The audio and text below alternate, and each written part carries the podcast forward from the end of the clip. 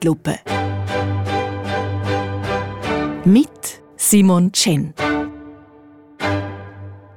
Geschätzte Zuhörerinnen und Zuhörer, vielleicht haben Sie sich auch schon gefragt, was Chen eigentlich für ein Name ist. Ausgesprochen Chen, wie Chans oder Channe oder auch Chaka oder Cemaili. Geschrieben aber C-H-E-N. So kurz ja heissen, ich habe mein Leben lang buchstabieren. C-H wie Confederatio Helveticae, E-N wie Eiger Nordwand. Chen. Global gesehen ein Allerweltsname. Chen heisst übersetzt so viel wie Müller oder Meier. Schon nur in der Schweiz gibt es rund 600 Stück davon. Und ich hoffe sehr, dass es in der nächsten Zeit nicht auf einmal mehr werden. Mehr dazu später. Chen ist ein chinesischer Name. In meinem Fall ein taiwanesischer. Genau, das Keiben Taiwan, wo nicht möchte chinesisch werden. Flächenmässig ist Taiwan ein bisschen kleiner als die Schweiz, hat dafür aber dreimal mehr EinwohnerInnen. Und wir klönen hier über dichten Stress. Politisch gesehen könnte man sagen, Taiwan verhaltet sich zu China wie die Schweiz zu Europa. Es ist die kleine Insel daneben. Mit dem entscheidenden Unterschied, die EU wird uns zwar auch nehmen, aber nicht mit Gewalt. Taiwan hingegen ist im Moment so ein bisschen die Ukraine von Ostasien. Anfangs Woche hat China ein dreitägiges Grossmanöver in den Gewässern um Taiwan gemacht. Das Säbelrasseln ist eine Reaktion auf den Besuch der taiwanesischen Präsidentin Tsai Ing-wen in den USA.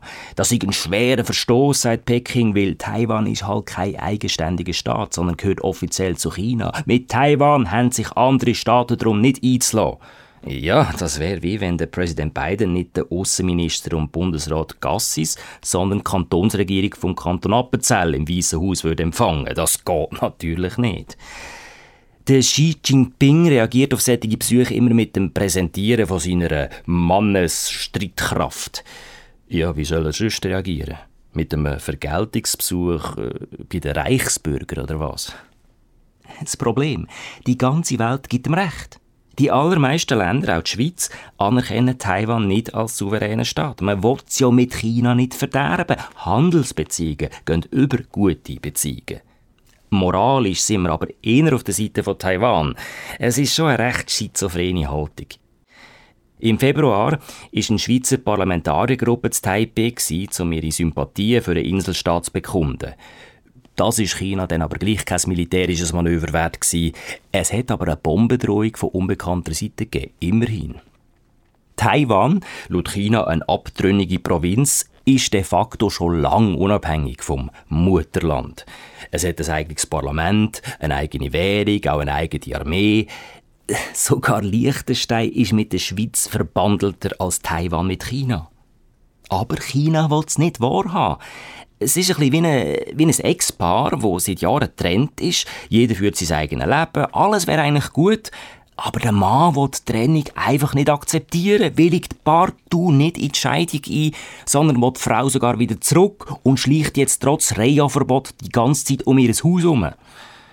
Liebe freie Schweizerinnen und Schweizer, es ist doch nicht das normal, dass ein unabhängiges Land möchte unabhängig sein, oder? Ja, alle wollen doch unabhängig sein.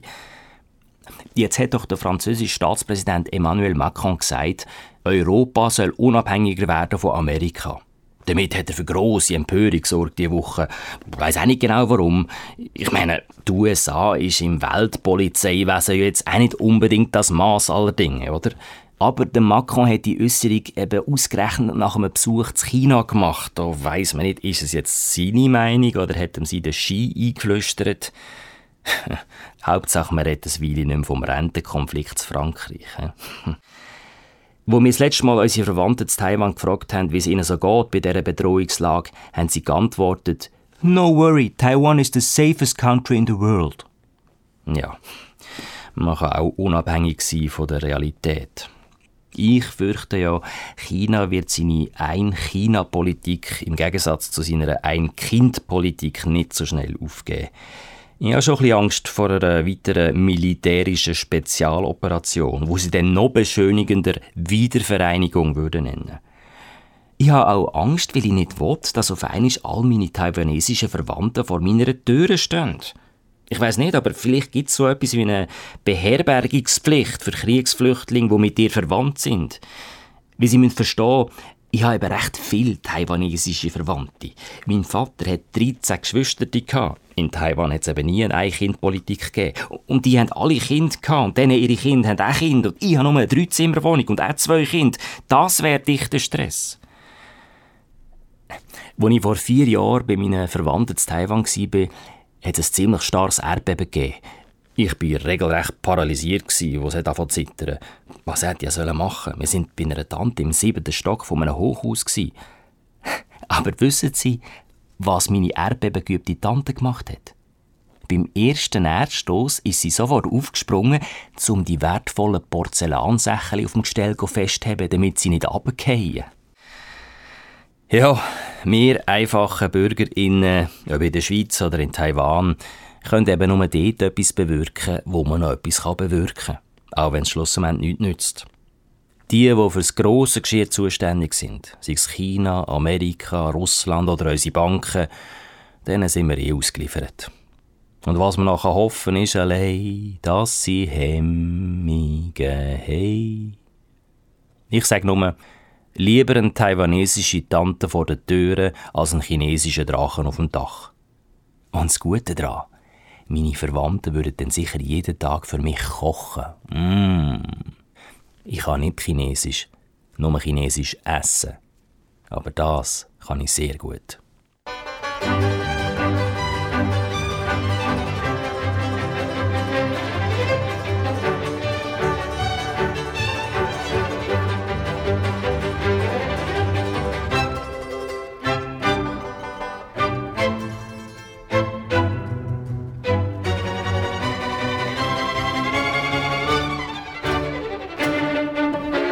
Zeitlupe. Mit Simon Chen.